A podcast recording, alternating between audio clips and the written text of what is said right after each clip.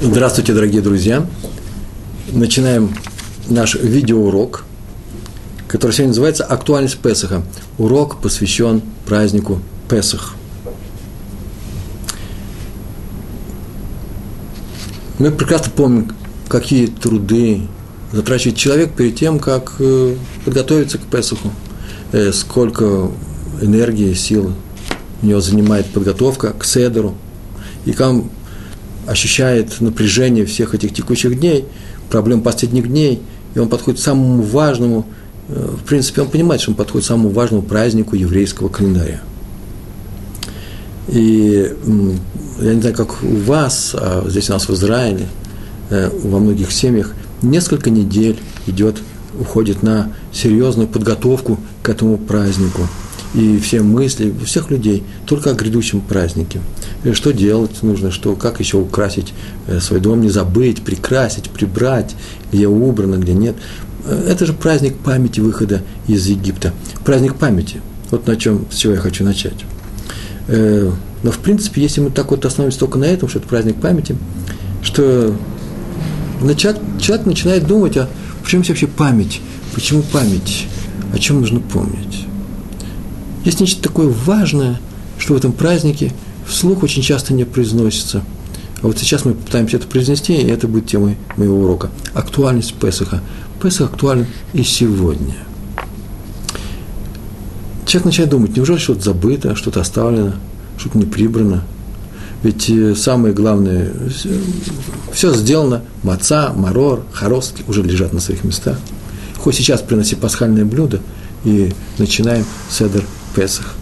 Даже дети выучили, уже выучили, маленькие, совсем маленькие дети, э, свою роль, э, песни, которые они поют, они уже распевают целую неделю. Что сейчас они будут спрашивать отца за, за пасхальным столом?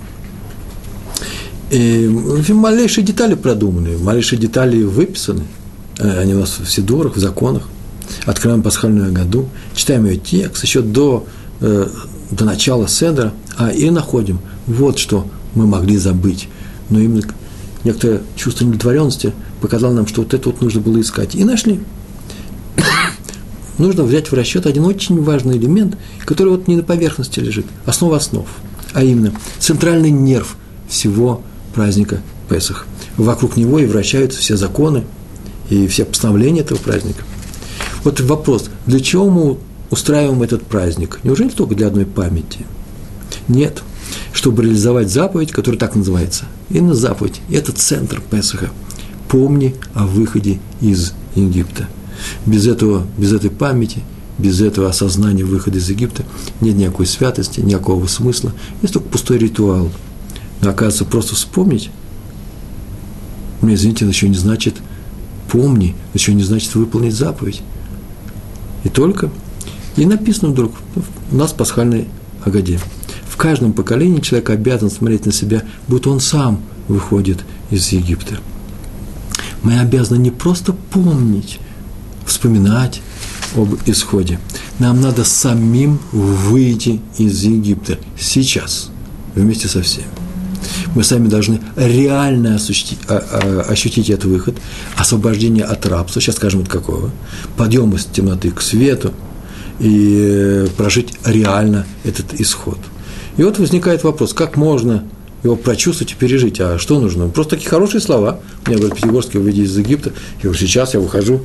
Да что-то во мне было плохое, что-то у нас неудачное, сейчас мы из этого выходим.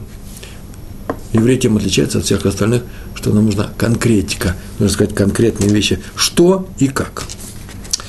Листаем Тору и находим замечательную фразу, я бы сказал, знаменательную фразу, Шмот, глава 6. «Поэтому скажи сыновьям Израиля, поэтому скажи сыновьям Израиля». Творец приказывает сообщить Муше, это слова Муж, э, Творца Всевышнего. Скажи сыновьям Израиля, евреям, какие этапы ждут их на этом в исходе, в выходе. Это сейчас важные слова, вот я к ним сейчас и перехожу. Я читаю просто этот, эту важную цитату, эту важный стих.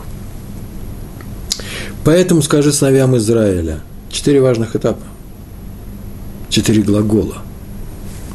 Я Всевышний выведу вас из-под египетского гнета – избавлю вас из, от их рабства, спасу вас сильной рукой, а потом через некоторое время написано, и возьму вас себе народом, чтобы быть вам Всевышним, Богом, я буду вам Богом.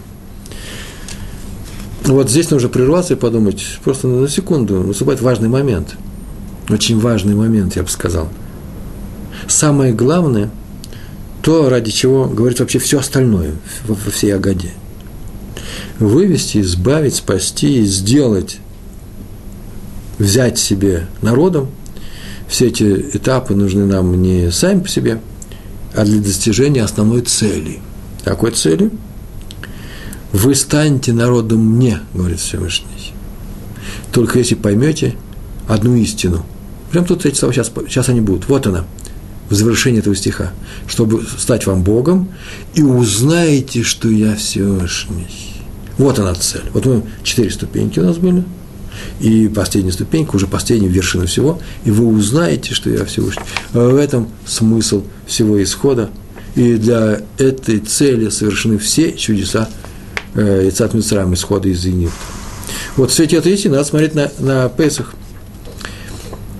Если мы это осознаем, значит, мы сейчас и выходим из рабства на свободу.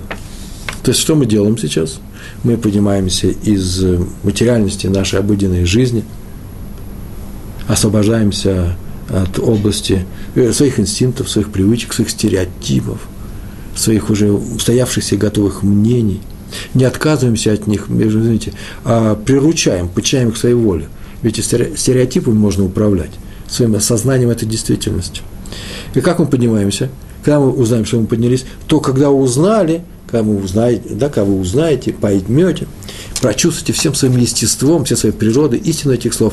Я Всевышний, только я больше никого. Вот, между прочим, эта истина ежедневно декларируется всеми евреями э, всего мира. Э, Шма Исраэль, да, знаю, что Всевышний Он один. Только я и больше никого. Так мы говорим про него. А теперь, можно сказать, на Песах, именно в Песах, это время, когда мы не декларируем, а переживаем именно это действие. Ведь чувствовать эту мысль, ощущать заново каждый день это невозможно. Это может только собраться однажды, раз в году. Человек слишком погружен в обычные дни, в свои бытовые проблемы, насущные заботы, э, в окружение, именно в заботы. Поэтому для живого непосредственного э, переживания этой истины нужен Песах – и он совершается, наш исход из Египта, раз в году. И поэтому мы сейчас посмотрим, что, эти, что это за переживания. Сказано о том, что в каждом поколении, в каждом поколении каждый еврей должен ощущать, переживать так, чувствовать себя, смотреть на себя так, как будто бы он сейчас выходит из Египта. То есть в каждом поколении, получается, есть свой Египет. И мы из него выходим, из него нужно выйти. То есть есть свой фараон, который не, не, не решает тебе выйти, жестокий и упрямый. Это самое главное. И есть свои, э, в современном языке, можно сказать, свои отрицатели, хулители Торы, те люди, которые не хотят ее. Они хотят повлиять на нас. Мало того, что они не хотят ее, они хотят повлиять на нас, оттащить нас от Торы. Это называется превратить в рабов, в рабов своего обитания, своего существования, своей, привычек, э, своей привычной жизни. Э, люди, хотят, что такое рабов? Превратить, превратить нас в людей, которые довольны своей рабской долей, своей рабской жизнью. И когда человек свободы боится больше, чем голода, а хозяина человек любит больше, чем саму жизнь. Это называется рабство. Простое определение дал. И вот надо преодолеть вот именно это противодействие, противостояние, превозмочь самого себя, потому что это противостояние только тогда вредит мне, когда оно входит в меня.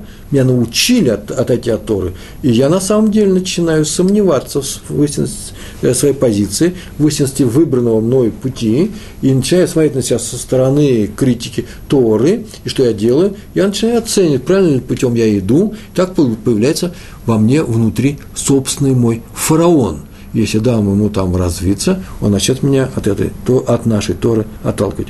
А нам нужно продвигаться дальше и дальше с каждым годом. Поэтому нужно прибавить еще, каждый год прибавить еще один шаг в направлении от Египта, отойти от него, э, потому что Египет – это место низкое, место гиблое, э, место не святое. Такие слова скажу, это и называется Египет. Все, что не святое, это Египет.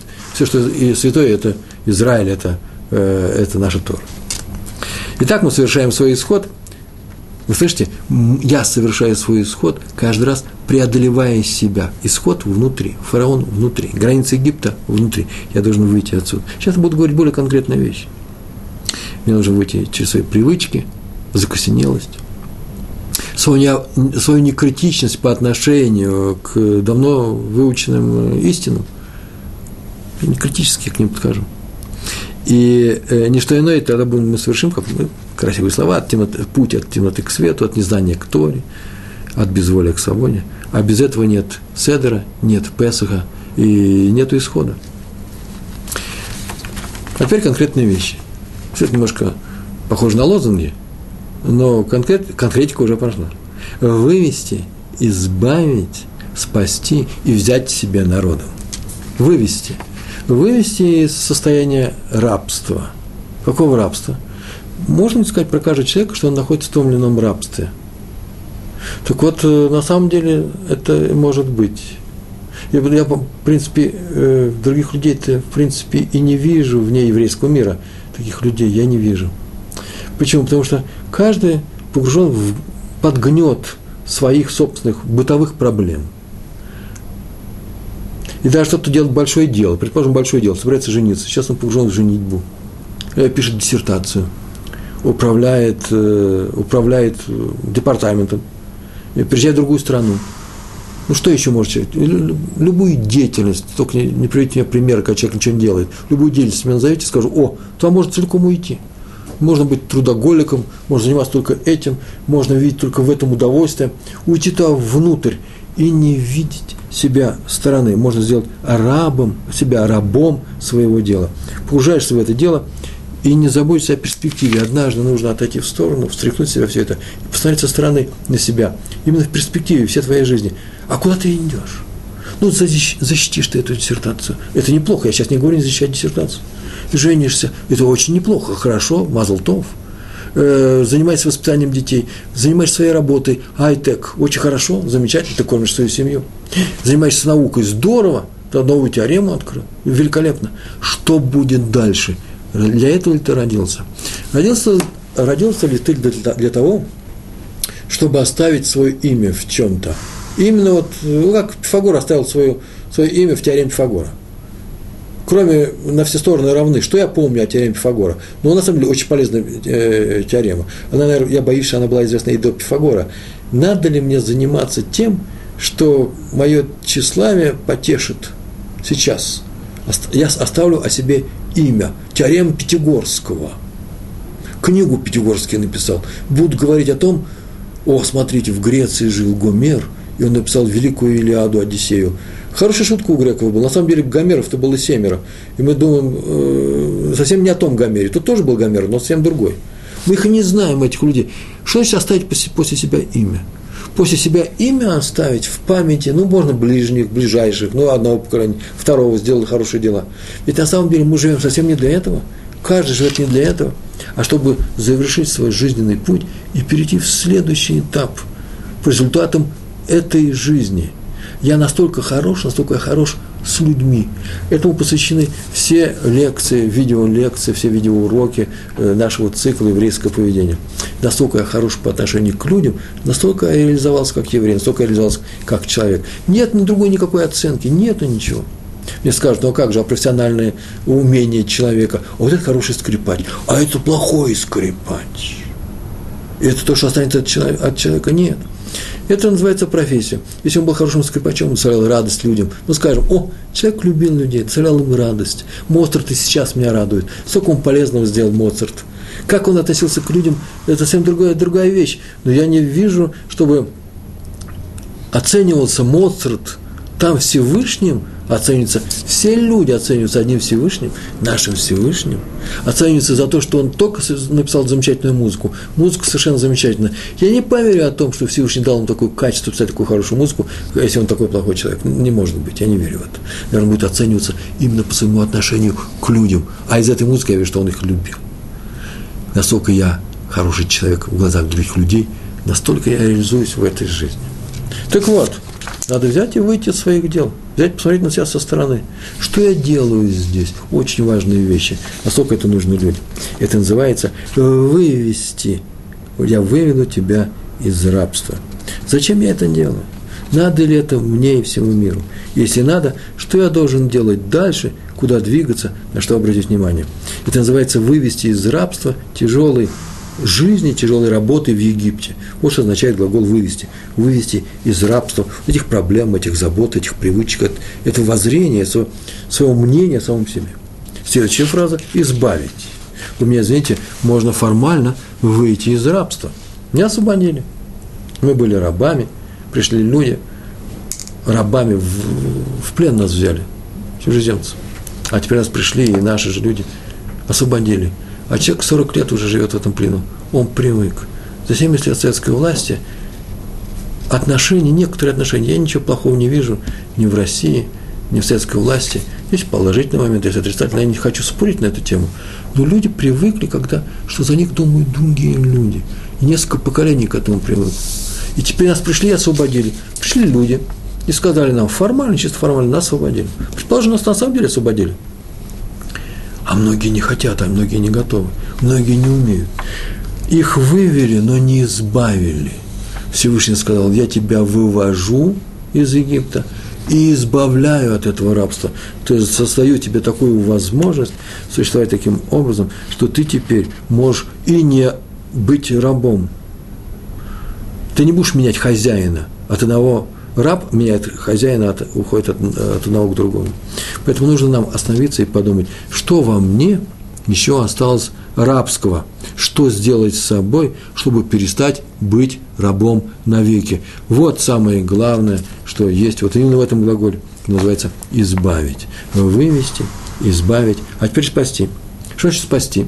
Спасти – это сделать собой нечто такое, что чтобы я никогда к рабству обратно не возвращался, чтобы рабства не было у меня, чтобы я был органически несовместим с рабством. У меня, извините, можно попасть в тюрьму, не дай бог, не о нас будет сказано, в зону, в тюрьму, неприятную вещь, в рабство. Но и там продолжать оставаться, продолжать оставаться свободным, быть свободным человеком. Почему? Потому что рабство – это внутреннее состояние. Сейчас ты говорю такие слова, которые мне сейчас все скажут. Ну, конечно, это, ломимся в открытую дверь. Это и так понятно, и так известно. Между прочим, ведь ну, это же теперь нужно из слов перевести к делу. Каждый человек в какой-то степени раб. Вот от этого нужно отказываться. Так вот, Всевышний нам предложил ну, просто абсолютно универсальную формулу выхода э, из этого состояния, из внутреннего состояния. А именно например, в конкретном нашем примере, э, научиться обходиться, например, без помощи государства. Я знаю, что трудно обходиться без помощи других людей. Мы создание социальные, друг другу помогаем, у нас разделение труда. Я не могу жить отдельно в тайге, отдельно от всех. Ничего не получится.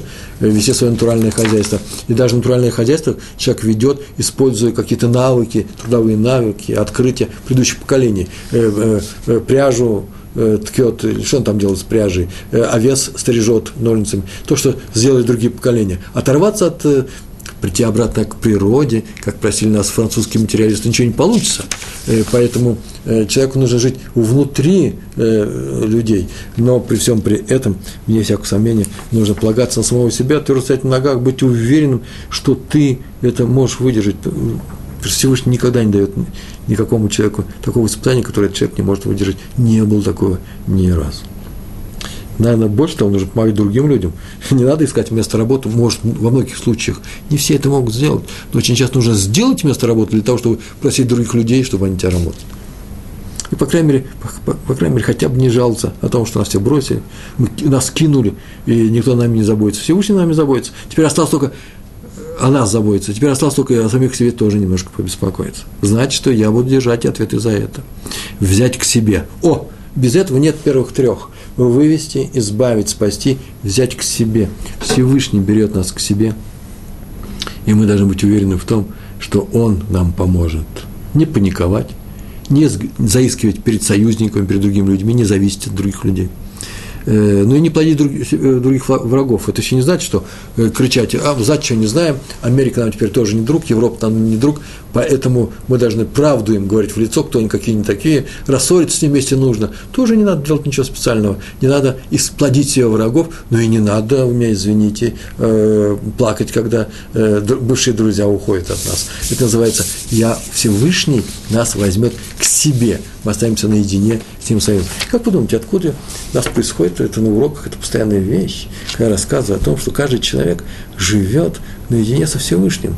Он ведет только один диалог, он и Всевышний. Остальные люди, это, конечно, не антураж, это не э, что-то наносное, это не э, картинка, э, нарисованная на стенке. Это живые люди, и каждый ведет свой диалог, и мы должны друг с другом контактовать, а именно Всевышний сказал, любите друг друга, люби других людей. И если я слушаю Всевышнего в своем диалоге, то я не могу презреть его, взять и выкинуть его приказ, его желание, чтобы я любил других людей. Это натуральные люди, это реальность. Но моя главная реальность – это я и Всевышний. И все остальные люди будут выполнять по отношению ко мне им только то, что Всевышний им э, прикажет, да, позволит, прикажет. Так повернет ситуацию, что они будут выполнять волю Всевышнего по отношению ко мне. А раз так, то, мне, извините, я надеюсь на Всевышнего, что он и при помощи этих людей сделает только лучше мне. Почему? Потому что и они призваны э, чему-то меня научить, эти люди. Это ситуация, в которой поместил меня Всевышний. Он меня берет себе. В любом деле видны эти, три, э, э, эти четыре действия. Вывести, избавить, спасти и взять. В любом действии, которое с нами совершает, в любом деле, в любом деле, в котором мы попадаем в этом мире. Э, повторяю, вывести – это не что иное, как поиск решения проблемы. Может, и прямо идти нужно через море – это хороший поиск, да? Мы попали в западню, что нам нужно делать? Идите прямо, идите прямо в воду. Это называется вывести. Поиск, активный поиск решения реальной проблемы. Избавить. Как научиться не повторять ошибки? Ошибок. Приобрести опыт, стать сильнее. Вот это желание называется избавить. Он нас наделил таким свойством – избавляться от ошибок. Спасти – это называется задать вопрос, зачем мы решаем эту проблему? Только чтобы встать перед новой проблемой и все – Зачем мы рожаем детей? Для того, чтобы они нарожали детей. Для чего мы открываем новую теорему? Чтобы из нее были новые теоремы. Что мы хотим в этой жизни? Многие, между прочим, нашли такое решение очень интересное. Это вставочка такая, она не обязательно на нашей лекции. А, так мы знаете, для чего э, вообще-то попали в этот круг – для того, чтобы получать удовольствие. Получать удовольствие в своей жизни. Никакого будущего роста нет, а вот прямо здесь, на месте. Нам дали мозги, которые отличают нас от животных, то для того, чтобы мы получали единственную вещь – удовольствие. Никто не говорит, что нельзя получать удовольствие, не дай Бог. Вот поэтому мы получаем браху, да? Что такое браха? Чтобы тебе был приятен этот путь, чтобы ты жил с удовольствием, чтобы радовался жизни.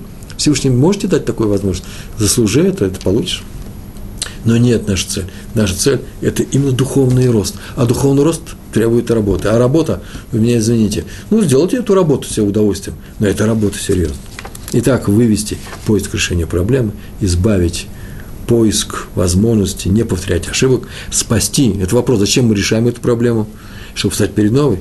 И еще полезный вопрос. Зачем Всевышний вообще дал мне эту проблему? Зачем он хочет, чтобы я искал решение? Это все называется входит в круг спасти. Только для того, чтобы я выжил?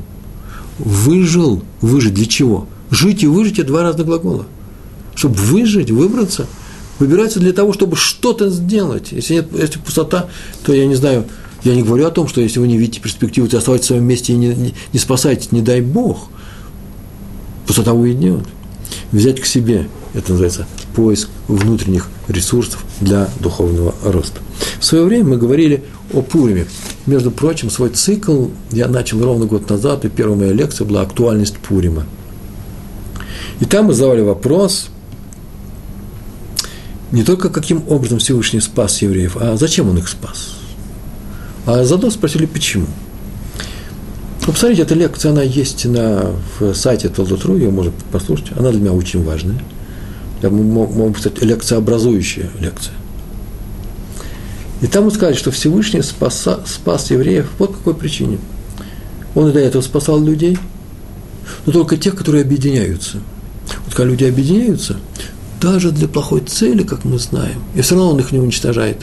Например, люди объединились построить Вавилонскую башню – и он их спас. А вот люди не объединились перед потопом, а продолжали жить, как они живут, он их не спас. Когда люди объединяются, он их спасает. Евреи объединились, он их спас в Пурим. А вопрос такой у нас был. Так э, спас он за то, что они объединились. А вот как они объединились? А, мы говорим, очень просто. Они сделали тшу, исправились, три дня постились. Но это было недостаточно. Там лекции мы говорили о другом. Говорили еще более глубокие вещи, я вычитал в книжках мы объединились только когда выполнили заповедь любви. Люби ближнего своего, как самого себя. Вопрос такой. там мы это спрашивали, разве эта заповедь выполнима? Разве можно любить ближнего самого, как самого себя? И там мы говорили на первой лекции, а потом все, почти 50 лекций, еврейское э, поведение, это все следствие э, того правила великого, которое мы говорили там. И мы там, там так рассуждали. Человек уже кого-то любит. Он любит кого-то. Я говорю, а в чем же это выражается? Ну, как выражается? Раф Пятигорский. Один человек любит свою семью, своих друзей, э, своих детей, а других он любит меньше. Я говорю, в чем выражается? Ну, как в чем?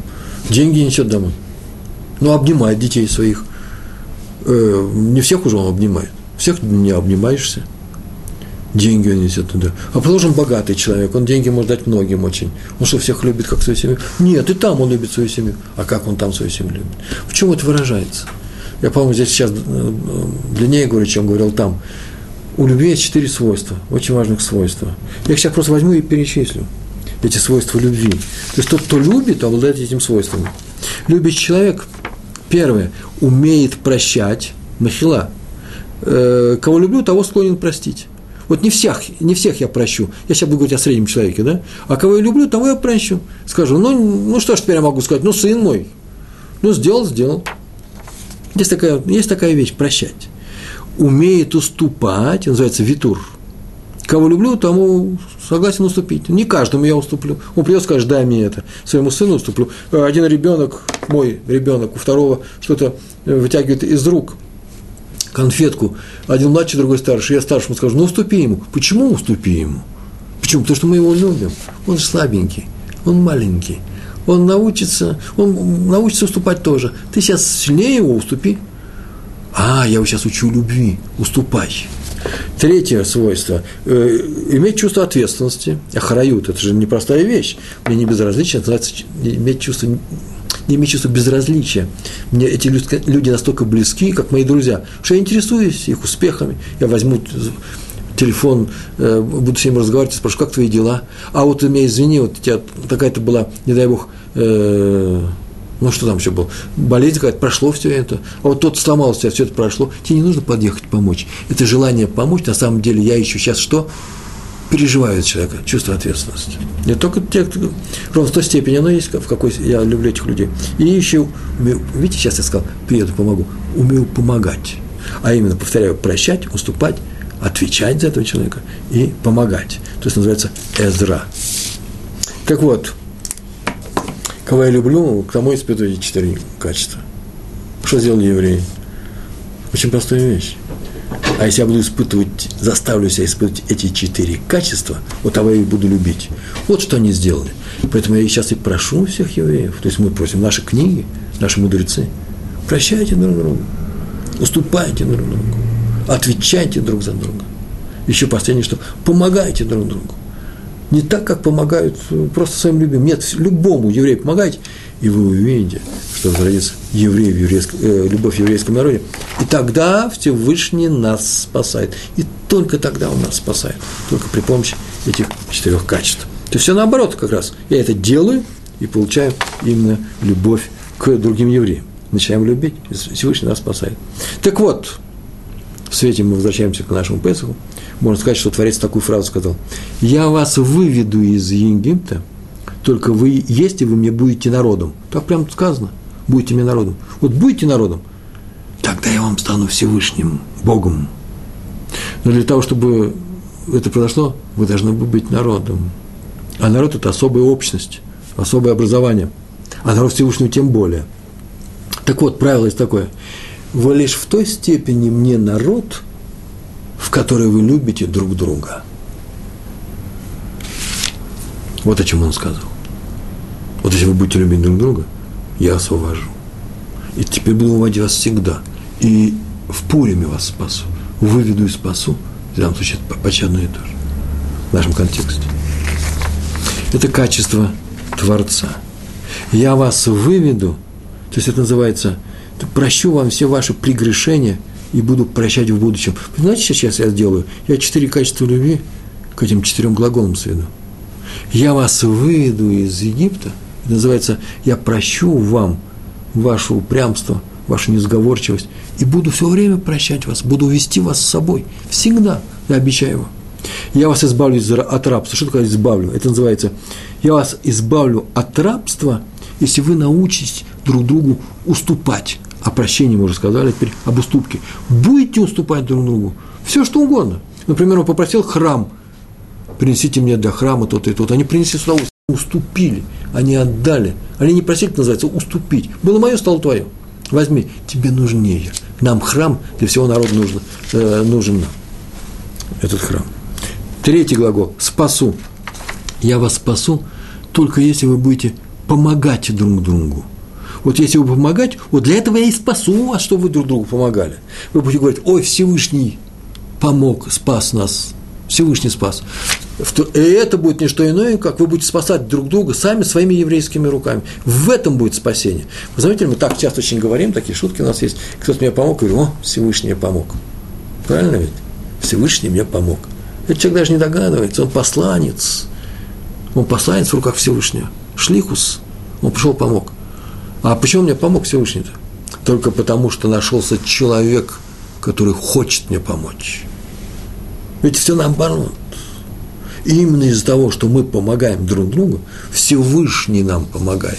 Все это зависит от моей готовности помогать другим евреям. Он меня не может заставить помочь другим евреям. Если это желание я сам себе не сделаю в своей душе, заставлю себя так желать. Я хочу вам помочь, я хочу дать вам хороший урок, и Всевышний, я надеюсь, поможет мне дать такой урок, чтобы вы не заснули на моем уроке.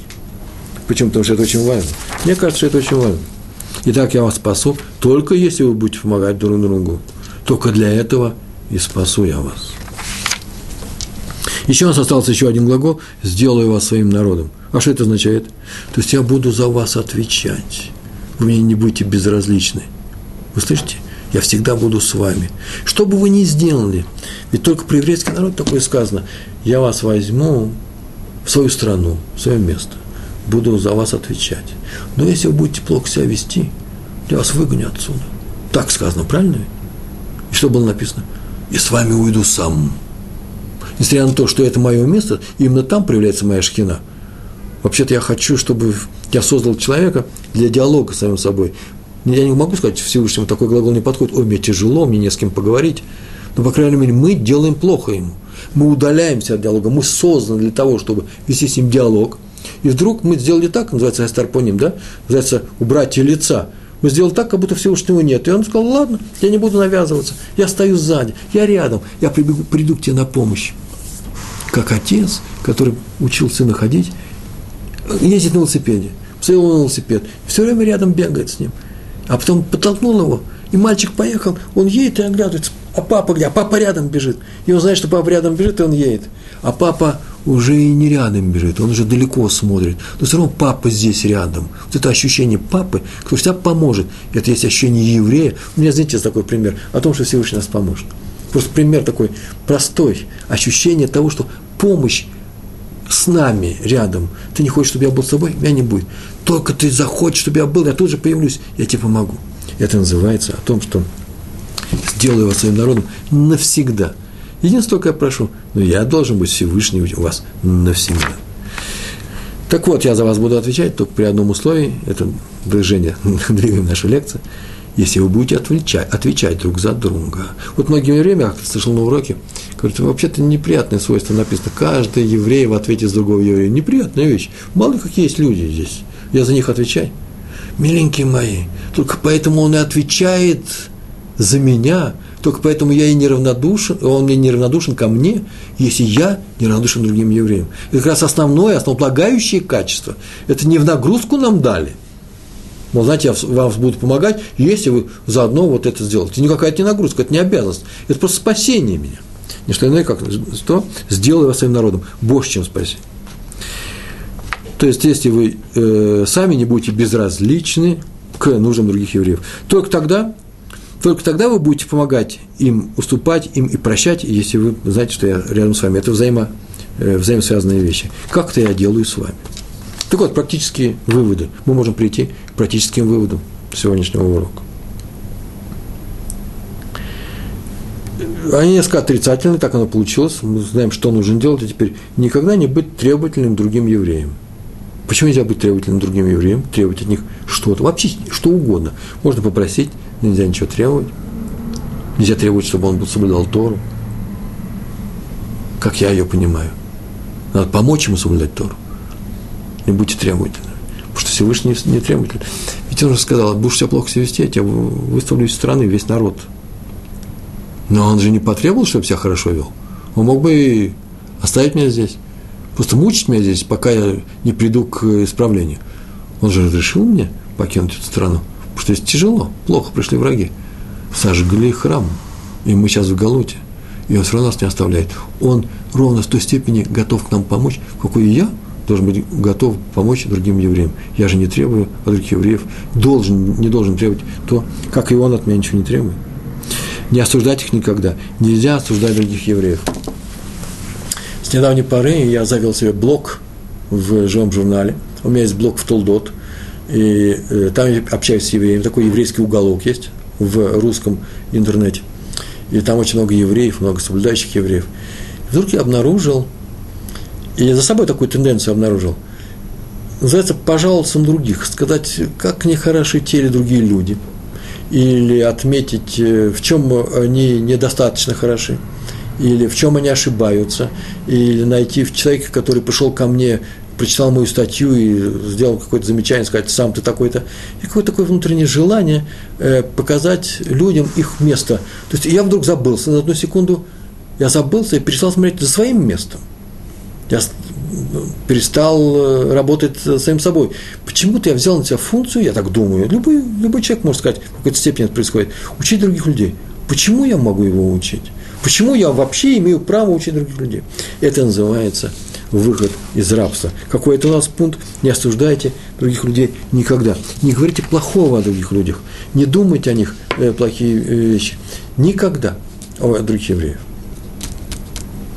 Сегодня я читаю в э, э, маленькую заметку о том, что один человек шел по улице в Тель-Авиве, его пригласили в Миньян э, зайти. И когда он вошел в Миньян, потому что он умеет молиться – ему дали там кипу, он вообще человек, который вообще два года поучился в Ешиве, он не стал религиозным человеком, но, по крайней мере, он очень, очень лоялен к, ко всему, и он может дополнить меня, десятым, может быть.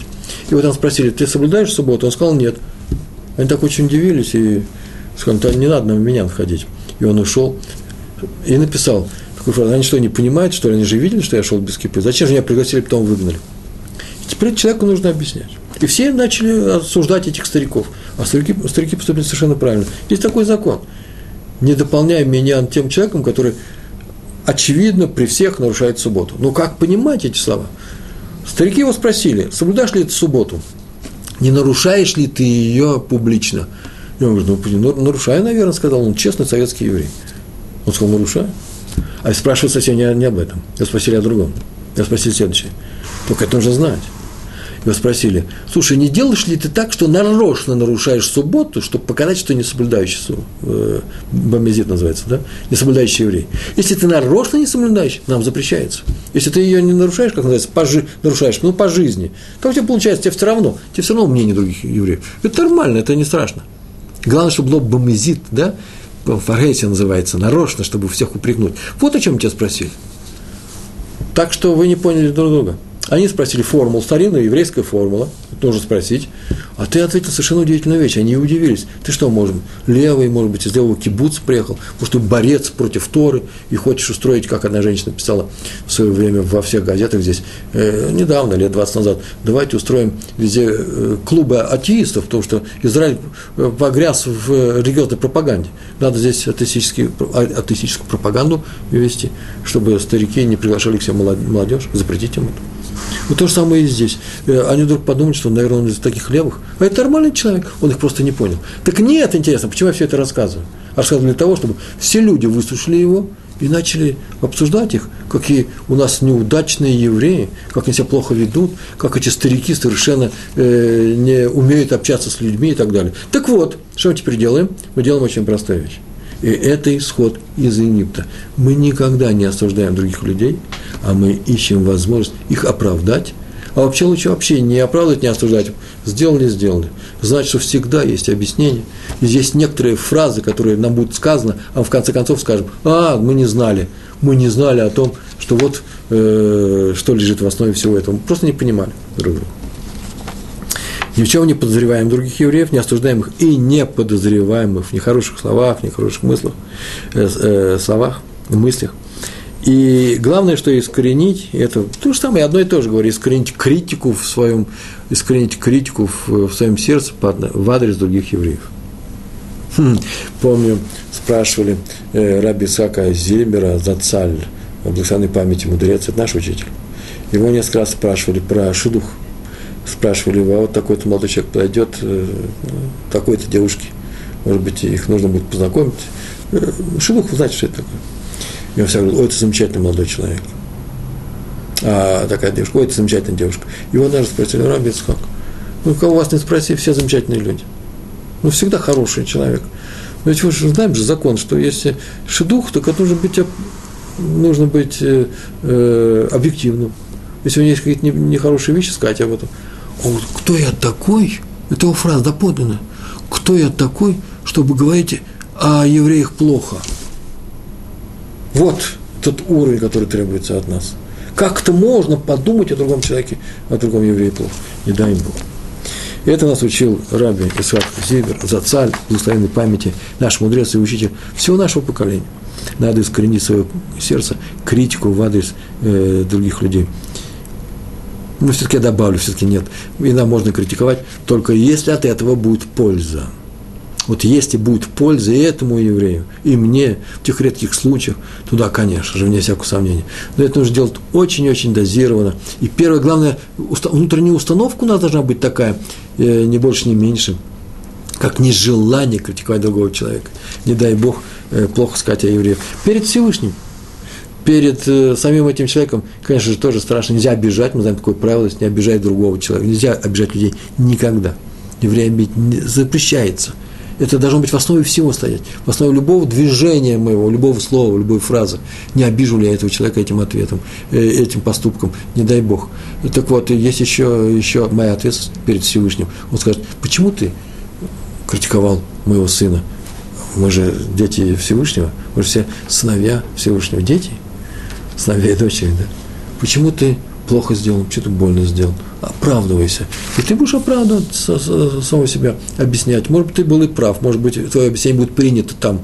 Но тебе придется держать ответ за любую вещь, сказанную против другого еврея. Это вне всякого сомнения. Будет очень критически взвешено каждый кусочек твоей мысли, каждый, каждый элемент э, твоего движения, руки, просто рукой отмахнуться от кого-то. Что ты сделал сейчас в адрес другого еврея, ты махнул пренебрежительно, это будет рассмотрено и засчитано тебе. Э, может быть, и нужно это сделать было, но тебе придется, это очень прийти серьезную, серьезную проверку, ОТК, да, на это действие.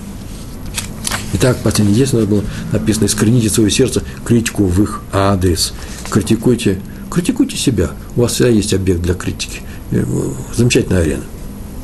И мы кончали на этом. Все это я рассказывал в э, Пурим, Пурим, актуально, актуальность Пурима, окончал фразы, и так также не помню, вроде бы эта фраза так и осталась за кадром, я вел-вел, и кончился у нас урок, а теперь можно это восстановить. Э, это просто хороший лозунг, мне очень понравился. Не воюете с чужой нелюбовью к вам, но воюете со своей нелюбовью к другим. Если хотите воевать, то только это нужно делать. Это был финал нашего урока «Актуальность Пурима». И с этого только начинается урок «Актуальность Песаха». Это как женить бы, это как женить один к одному. Во многих романах мы видим описывается становление любви, потом крупная любовь. Я говорю про, гойские, э, про нееврейские романы из обычной мировой литературы. Ну, есть очень хорошее произведение, красивое. Любовь вся красивая. Как любовь преодолевает все трудности – Другое дело, что главное, чтобы любовь, она преодолевает трудности, не доставляла э, боль другим людям. Да? Э, я могу привести множество примеров, совершенно нееврейский подход к делу был, когда два человека любят за счет третьего. Да? Есть у нас есть такие законы любви, законы брака, их тоже нельзя нарушать. Нельзя делать больно людям, даже если ты кого-то любишь, не дай Бог. А в некоторых случаях есть границы для любви. Ну, так или иначе, э, романист нас подводит к чему? К развязке. Какая развязка? Поженились они, свадьба. И все, и финал. Миленькие мои, это только все здесь и начинается. Вот здесь только и есть начало жизни со свадьбы. Все это была преамбула. Вот то же самое и здесь. Песхом все только начинается. Мы пришли к Песху, а теперь что с этим дальше делать? Так все время. С выходом из Египта, с получением Тора на Синай, все только началось в нашей жизни. Оказывается, Тора – это не что иное, как умение жить одним народом. А это социальные свойства каждого человека – жить в социуме, да? Умение жить, контактовать с другими людьми. И здесь работает только одно правило. Правило очень простое, правило Илеля. Не он его придумал, он просто его назвал. Правило Елеля такое – никогда никому не делай того, что не хочешь, чтобы делали тебе. Люди, другие люди делали тебе. Этому не делай того, что не хочешь, чтобы никто тебе этого не делал. И никогда. Это тотальное правило. Никогда никого не обижай. Маленьких детей в своей семье то же самое. Никогда не делай то. И тоже на этому учиться. Мы этому учимся во все, все наши видеоуроки. Великое правило в этом, и как сказал Елель, в этом вся Тора, вся Тора, которую мы получили на Синае. Вот для этой Торы для того, чтобы мы жили для этого правила, мы вышли из Египта. Почему вышли из Египта? Повторяем. Всевышний нас вывел из Египта, вывел, да, и э, избавил, спас, взял себя народом, все четыре действия, только для того, чтобы мы жили по этому правилу. Никогда не делал другому то, что не хочешь, чтобы делали тебе. И мы постоянно учимся э, у наших працев. Мы говорили в жизни наших працев, описанных в Торе. Сейчас я назову эти простые вещи. Четыре глагола. Что у нас было четыре? Как у нас во время Песха Арба Миюде? Четыре. Кто знает, что это такое? И дети наши поют. Четыре. Я знаю, что это такое. Четыре – это наши праматери. Раз наши праматери, дети четыре глагола, четыре этих действия, четыре этих этапа выхода из собственного Египта и, э, у нас, у каждого из евреев. Повторяем. Сейчас я скажу, я даже не знаю, сейчас буду пояснять или не буду, у нас осталось э, с вами 17 э, минут, и поэтому э, э, мне говорят 14 минут, но это то же самое, я не вижу разницы. Так вот, сейчас я вам назову все эти вещи, а если нужно будет, вернусь. Умение прощать, прошу концентрации вас, вы слушайте меня, смотрите все на меня. Умение прощать – это Лея, умение уступать – это Рахель, чувство ответственности – это Сара, и умение помогать – это Ривка. Могу сейчас все это объяснить. А можно объяснить попозже. Прощает это Лея. Где она кого простила? Она простила и Якову свою, как она полагала, недолюбовь по отношению к самой себе. Она простила. Она умела прощать все. Она простила и Рахели то, что она выскочила раньше ее. Вот Исаф не простил Якову, что он выскочил, да? А Лея простила, почему? Потому что она же видела, что Яков работает за Рахель 14 лет, и за Рахель он работает. И ни слова она не сказала. Почему? Потому что ну, могла бы сказать, но вообще-то могла бы уступить сейчас, это моя очередь, это моя любовь, это, это все полагается мне, ни слова не сказала. И больше того, она еще, э, еще и умеет, э, она все умеет, и уступать тоже, но уступать это уже Рахель. Она уступила в ответственную ночь, проснулся Яков, кто это? А это Лея уступить – это Рахель. Великое качество, между прочим. Из всех наших проматерей только одна Рахель провожает нас, плачет и вымаливает у Всевышнего в Галут, да, кому уходим, в изгнание, чтобы он нас вернул обратно. Уступать – это Рахель, а чувство ответственности – это Сара. Сара – это первая еврейская мать, проматерь наша – она задала тон всему последующему еврейству. Потому что еврейство – это не что иное, как э, еврейский дом. А еврейский дом – это еврейская жена, женщина, мать. А это Сара. А раз так, то то, что она делала, это очень важно. Что она важно? Она, меня извините, э, отвечала за своих детей, поэтому она и попросила, она была ответственна. Нужно было потомка, она отдала Агар э, своему мужу. Нужно было для того, чтобы Ишмаэль прекратил Э, влиять э, плохо на э, сына, на Ицхака. Он был изгнан. Она вся, всю, всю жизнь свою она поступала из чувства ответственности, серьезной ответственности за ту семью, которую она содержит, держит в себе. Это Сара. А умение помогать – это Ривка. Ривка была первая помощница. Во всем и всегда. Она была с крупным человеком жила, она, она была женой Ицхака. И она помогла Якову – выйти из необычайно тяжелой ситуации и остаться чистой и святой, ни больше, ни меньше. И Яков научился у нее. Повторяю, прощать Лея, уступать Рахеле, ответственность это Сара, помогать это Ривка. Ривка. А у отцов Авраам, Исаак, Яков, чему мы у них учимся? Ой, я у меня времени не хватит, можно еще целый час разговаривать на эту тему.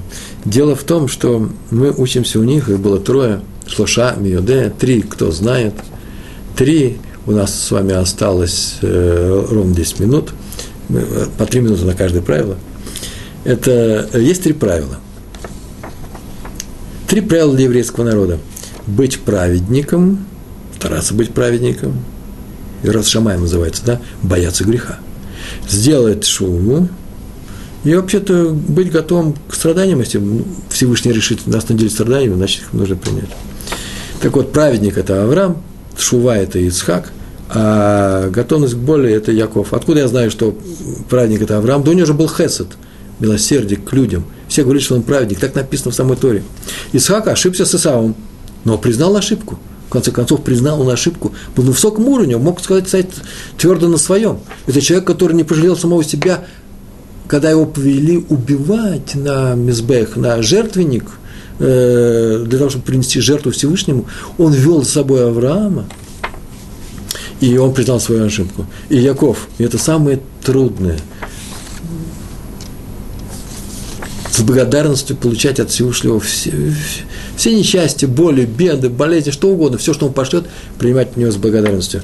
Э, он сказал фараону, что он прожил трудную и богатую несчастьями жизни. Кто это сказал? Якову. То есть он умел выжить в этой среде. Скажите, пожалуйста, ну, э, и о чем все это рассказывается нам? Зачем это нам нужно? Эти три вещи.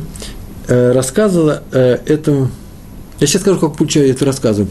Э, раска, э, зачем это я рассказываю? Про Моше, который получил задание от Всевышнего вывести евреев, и Песах – это апофеоз этого исхода, он вывел евреев, было сказано о том, что он подошел однажды к кусту, который горел и не сгорал, и Всевышний ему сказал, чтобы он шел, я коротко рассказываю, шел в Египет и помогал, он одной из лекций, я тоже об этом говорил, и вывел евреев из Египта, и он отказался. Он говорит, кто я такой? У меня не получится. И еще, да они мне не поверят. Там было много пунктов этого, этого собеседования, этого диалога, конфронтации этой. И на вопрос, они мне не поверят, э, Всевышний сказал, поверят, я тебе сейчас передам три знака. И он передал ему эти три знака. Так написано в первых главах книги Шмот.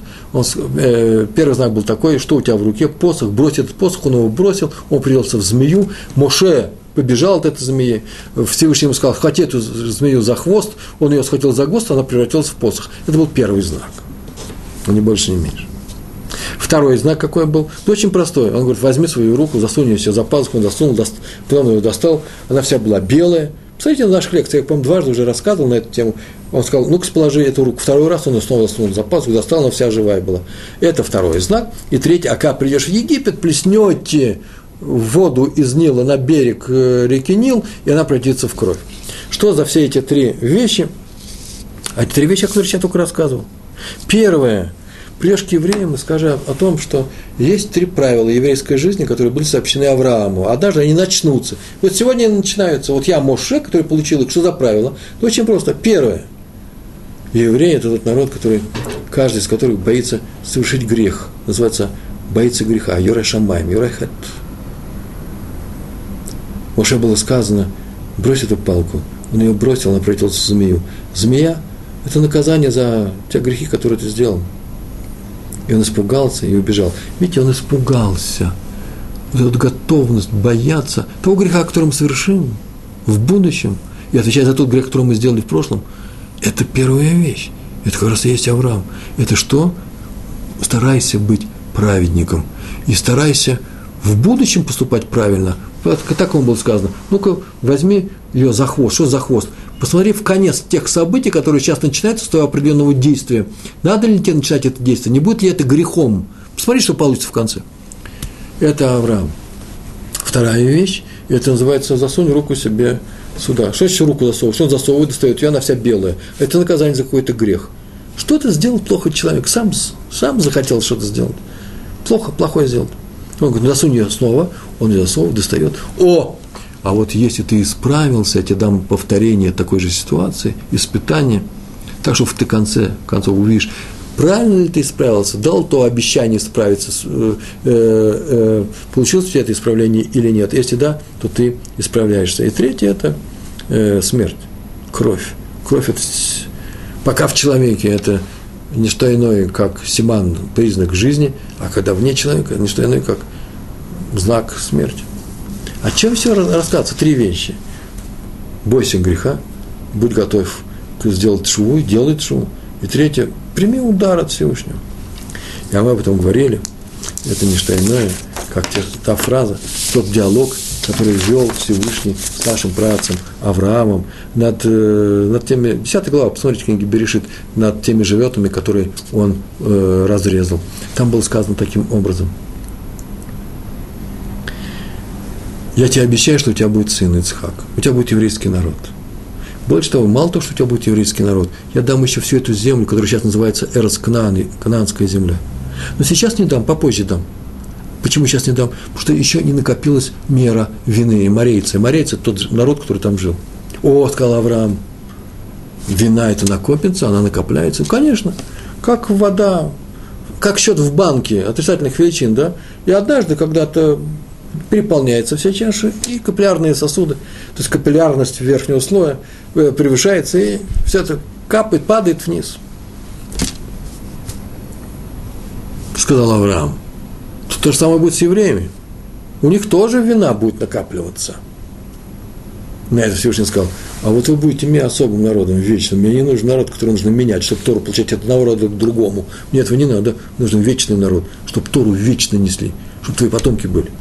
Но для этого нужно, чтобы они обладали тремя свойствами. Первое свойство.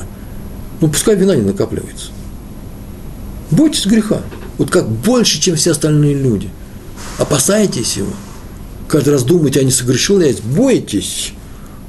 Будьте, э, что я могу сказать, людьми, которые смотрят сами собой, не живут как попало, а отвечают за все свои действия.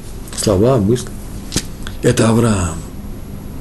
Вторая вещь, ну уже если вы согрешили, исправьтесь. Потому что если вы удачно исправились, я убираю эту вину, и нечем будет накопляться. Я ее убираю, снимаю. Исправился, исправился. А исправиться необычайно трудно. А если мы не справимся, рано или поздно все равно накопится, ну, может быть, не как умориться через 500 лет, может быть, через 2000 лет, все равно еврейский народ не даст, не, э, хас выхалил, не, да, не, да, не, не дай Бог, тоже у него вина накопится, и уберешь ты еврейский народ? Ну, вот нет. Еще третий способ исправления. Я вас буду брать с вас вину чем? Буду давать им неприятные вещи, болезни, Сурим называется, да?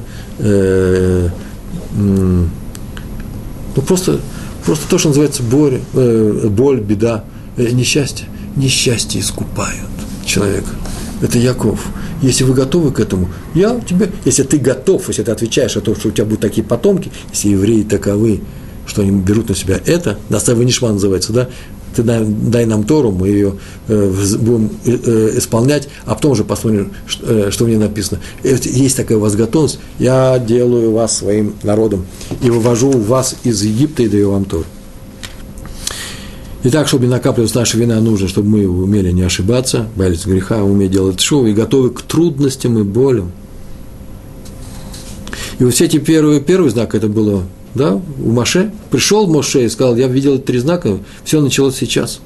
Я видел, э, как посох превратился в змею, я от нее убежал, нужно бояться греха, схватил ее за хвост, думать о будущем, прежде чем начинать что-то делать. Второй знак – уметь делать шуву, то, что произошло с рукой. И третий – кровь, символ смерти. Это значит, при всех, если не будет первые две вещи, э, он будет взыскивать с нас чем э, неприятными вещами.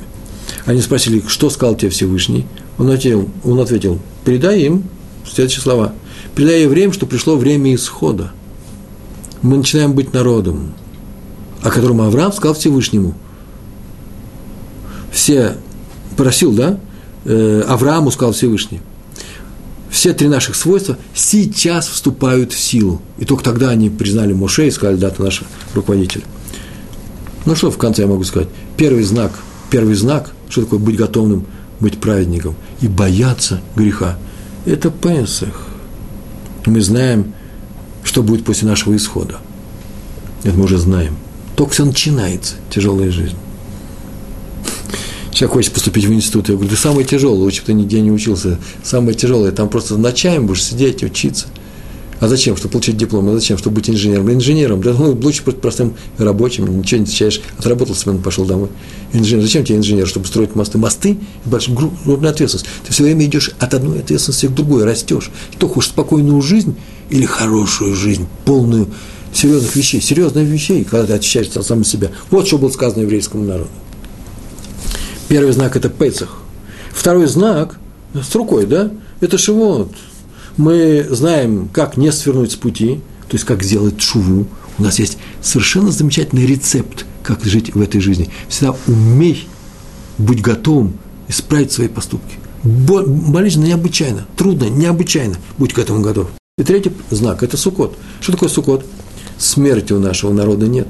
С нами ничего невозможно сделать до тех пор, пока мы сидим под сенью Всевышнего, доверяем Ему, не крыши железной, ничто, никто с нами ничего не сделает, если мы исполняем волю Творца. Это практика нашей жизни, практика всей еврейской истории. Это и называется исход из, из Египта. Три знака, четыре свойства. Четыре свойства, четыре глагола был, да? Это делает нас единым народом. Двенадцать колен. Три умножить на четыре равняется двенадцать. И поэтому сейчас мы стоим перед последними этапами истории. Собираются все двенадцать колен. Это не сказка – так оно и будет. Придут народ и скажет, вот мы потеряны колени, колены, колена, и мы признаем в них евреев. Приходит Машех, и третий момент, восстанавливается Иерусалимский храм – Недаром заметьте, что сейчас, именно сейчас, разгорается битва за Иерусалим между евреями и всеми прочими народами. Я, между прочим, живу в Рамат Шломо. Э, это место еврейское в, на севере Иерусалима, где никаких арабов никогда не было. мы все знают, что Восточный Иерусалим – это не что иное, как арабские деревушки, которые находятся к востоку от Иерусалима, и тот квартал, который рядом с Дамасскими воротами находится. И вдруг оказывается, что у нас наш религиозный район, где никогда других людей никогда не было, религиозные евреи, и вдруг это называется Восточный Иерусалим. И весь мир сейчас борется с евреями, везде склоняется эта фраза «Рамат Шлумо» в, во главе э, э, всех политических новостей э, э, стоит. Это говорит о том, что сейчас мы переживаем времена именно прихода Машиха, когда перед установлением Иерусалимского храма значение Иерусалима необычайно э, поднимается, необычайно высоко поднимается. В этом и заключается актуальность э, Пурима. В три, э, три знака, которым должны быть готовыми. Бояться греха, быть готовым к исправлению и готовиться к тому, что в этой жизни не все легко, не все безболезненно. Четыре Э, глагола, о котором мы говорили, что делал там Всевышний, э, Всевышний, как у нас четыре этапа выводит из рабства. И это на уровне народа, и на уровне каждого из нас, там внутри, внутри меня, я выхожу из Египта. Поздравляю вас с этим кошерным, совершенно замечательным праздником еврейским. Э, Песах, кошер, самое большое спасибо, всего хорошего. Шалом, шалом.